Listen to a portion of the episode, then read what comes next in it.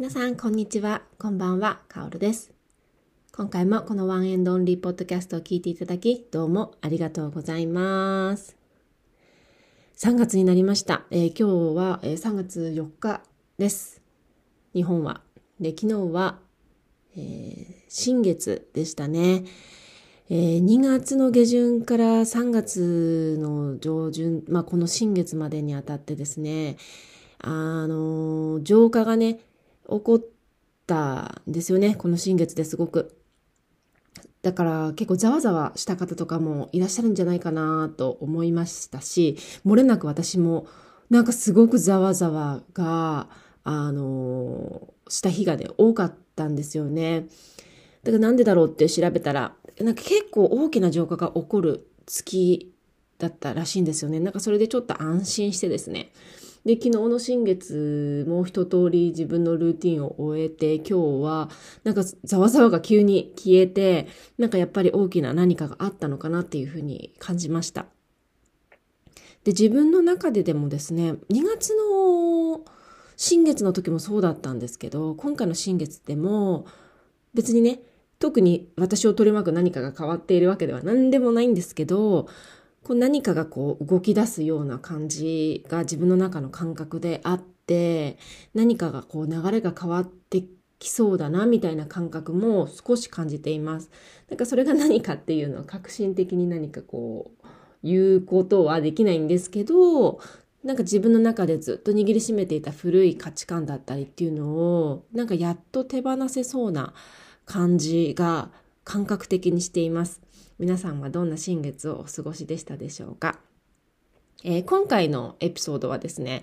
えー先日私がインスタグラムの IG ライブで行った音源を流そうと思っています。あのーライブなので途中でなんか変な声がいろいろ入ってたりしてるんですけど、なんかそれもね、あのライブのなんかこう、なんだろう。臨場感じゃないけど、醍醐味じゃないけど、なんかそんな感じで、あの、さらっと流して聞いていただければいいなと思って、この音源を流すことにしました。で、テーマなんですけど、あの、子供がね、学校行きたくないって言った時は、の対応策みたいな感じでお話ししたんですけど、えっ、と、これはですね、やっぱり最近っていうかまあ子供を育てながら私が感じていること、まあ、よく子育てって自分育てともよく言うじゃないですか。もしかしてまだねお子さん育ててらっしゃらない方もこの中にはいらっしゃるかもしれないんですけれどもあの私がすごく思うことがですね子供を育てながら自分がして欲しかったことを子供に与えること、まあ、それを見つけることが私の魂の成長であってそれがまた人生の目的でもあって自分がずっと傷ついていたまあ、いわゆる小さな子供インナーチャイルドって言ったりしますよね。そういう心を癒すことなんだよっていうことをなんかこう、まあ、メッセージをもらったというかなんか体感的になんとなくそれが分かってきた。っていうのがここ最近です半年ぐらいですごくあってで自分の中でですね自分がなんかこう幼少期からのトラウマだったり傷ついたことに対しての、まあ、劣等感だったりとか、まあ、とにかくそのことが嫌だったっていう気持ちが強すぎて子供に対してなんかあんまりカルマをこう負わせたくないみたいな気持ちが強すぎたんですけどでもカルマって決して悪いことではないんですよね最近本当にすごく思うんですけどそのカルマっていうのは自分を魂を成長させるいいものであるし、魂にとってカルマがいいとか悪いとかもないんですよね。なんかそういうことにすごく気づいてきたら、彼は、自分の子供はね、自分の子供なりに、彼が経験するに必要なことが目の前の現実で起こる。から、なんかそこは安心していいのかもしれないっていうふうにすごく思ったんですよ。だから傷つ傷つくことだってもちろん大事だし、悲しい思いをすることももちろん大事だし、その分楽しい思いをすることも大事。そうなんですよね。なんか自分の子供だから傷ついてほしくないなんていうこ、ね、なんかこう、エゴの感情が出てきたりすることって、まあ、親だったらあるかなって思うんですけど、まあ、もし感じない方もいらっしゃるかもしれないんですけど、私はそういう感情がやっぱりあったりして、自分がすごく傷ついてきた分。だけど、本当に大きな視野から見れば、そういうことではないんだよなっていうのを最近感じてですね。なんかもっと自分の肩の力を抜いて、あの、子育てしていきたいなっていうふうに、すごい最近感じています。で、今回はですね、子供がね、最近、まあ、愛知、その、本編の方のライブでも話してるんですけど、学校に行きたくないって言った時に、あの、誰もがね、親御さんだったら動揺するような場面の時に、あの、対応したね、対応策についてお話ししていきますので、興味がある方はぜひ最後までお聞きください。ワンエンドオンリーポッドキャストへようこそ。このポッドキャストは世界に一人、唯一無二の大切な存在のあなたへ、人生を豊かに、幸せに生きていく知恵やヒントを様々な視点からシェアするポッドキャストです。では、スタート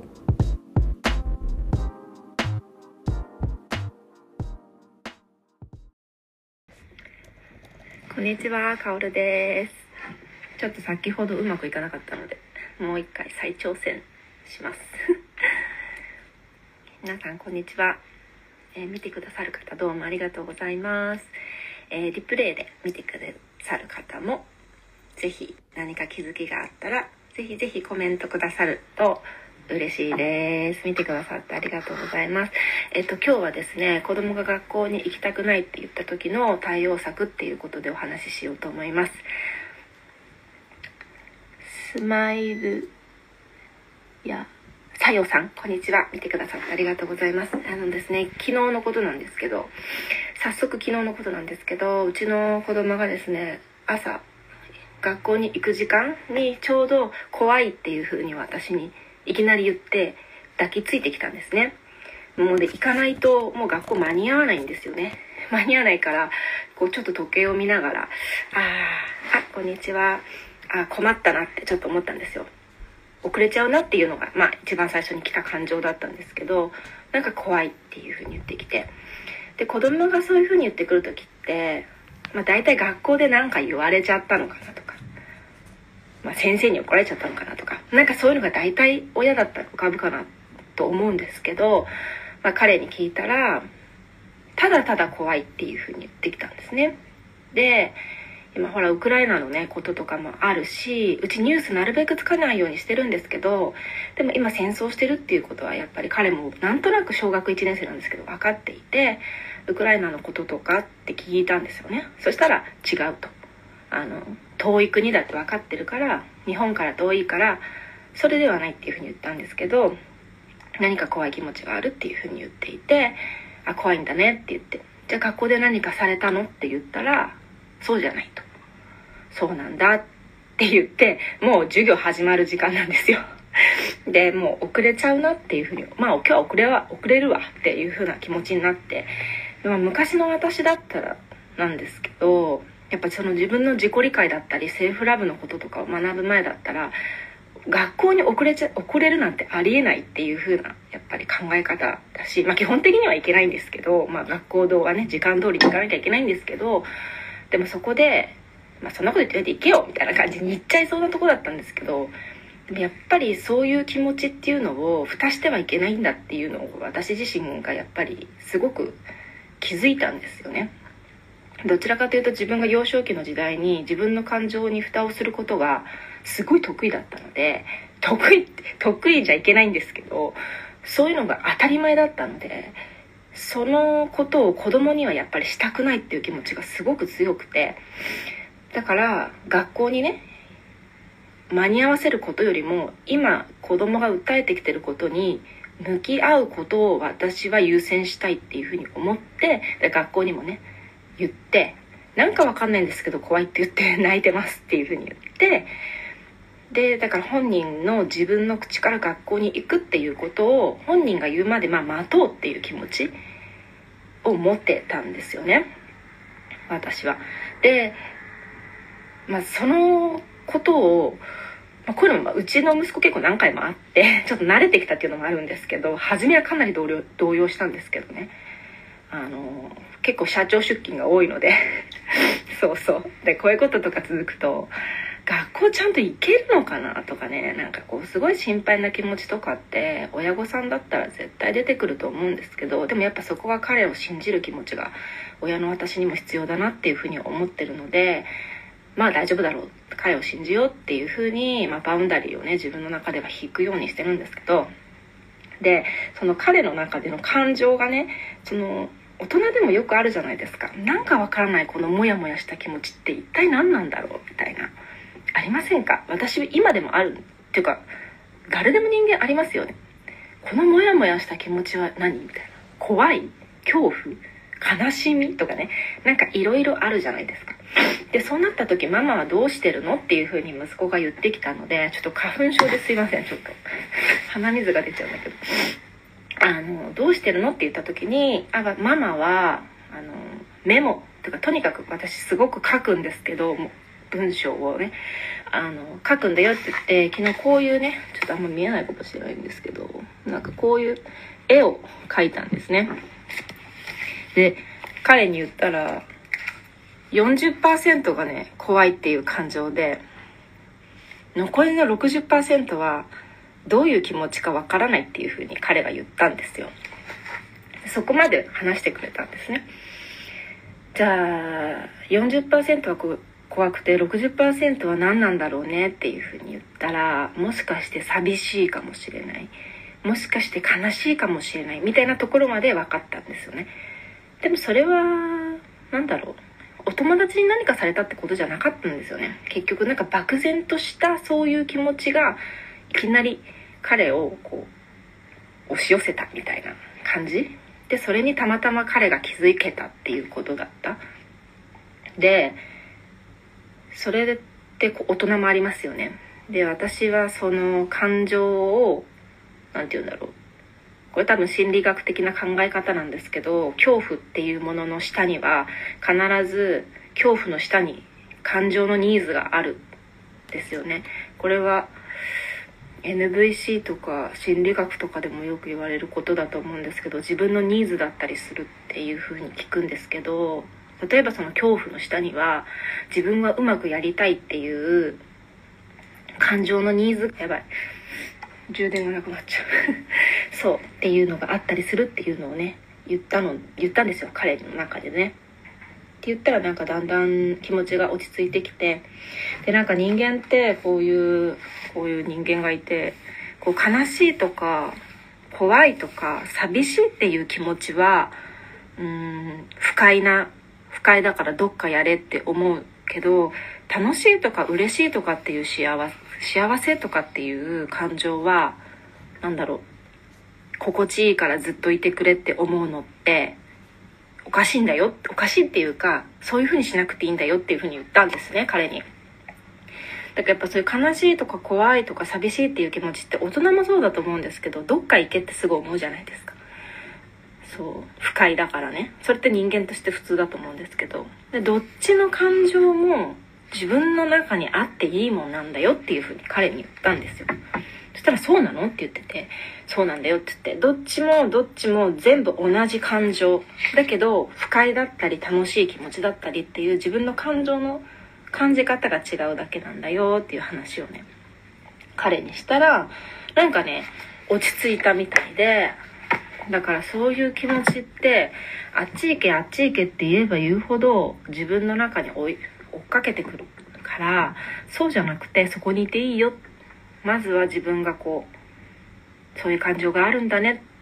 怖いよね苦しいよねっていう風に自分が自分で認めてあげることが一番大事だっていう風に彼にも伝えてママはあなたのことをサポートするため応援するためにすぐそばにいるための存在。だけどママが常にあなたのそばにいるわけではないからそういう時があった時に自分が自分のことをねどれだけ応援してあげられるか。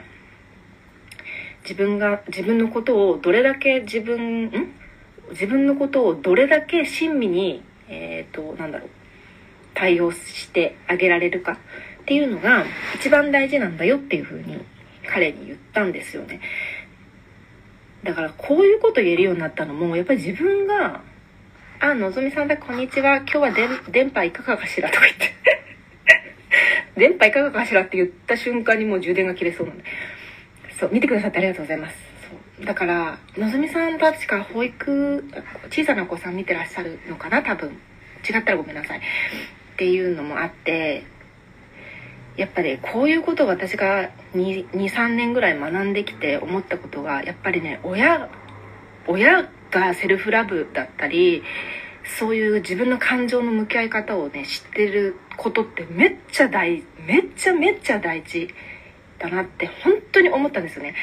で別に私がなんか別にスペシャリストですとかでも全くなくて全然そんなことはないんだけどないんだけど自分の感情を粗末に扱ってきた自分だからこそこういうことを勉強してまあこうありがたくもこういうふうに発信させていただけるようになってやっていることでやっぱ子供が自分の気持ちを大切にするのが当たり前の社会になっていくことっていうのが本当に大事だと思うんですよね。だからそれが伝染していけばそういう子が増えるわけだしそうすればやっぱ日本もどんどん変わっていくと思うんですよね。うん。あこんにちは。見てくださってどうもありがとうございます。そうなんですよね。なんか充電が切れないか心配になってきた。なんで充電しなかったんだろう。私らしいな。そうなんですよ。うん。だから、やっぱり、まあ、何が言いたいかっていうと、まあ、私が自分の持病があって、あの、セルフラブのこととか、自己理解のことだったり、感情との向き合い方っていうのを、本格、本格的にっていうか、まあ、学び始めて2、3年ぐらいなんですけど、や、やって本当に良かったなってすっごく思ってるんですよね。で発信し続けてきて自分のやりたいことはあるんだけどなかなか言語化することって難しいっていうのがすごくあって何がみんなに一番伝えたいんだろうってなった時にやっぱり一番最根っこにあるのはセルフラブベースの自己理解だなって思ったんですよ。うんそこから全部のいろんなジャーニーが始まっていくなって思ったんですね。その自己理解が始まってあのスピリチュアリティのことだったりうん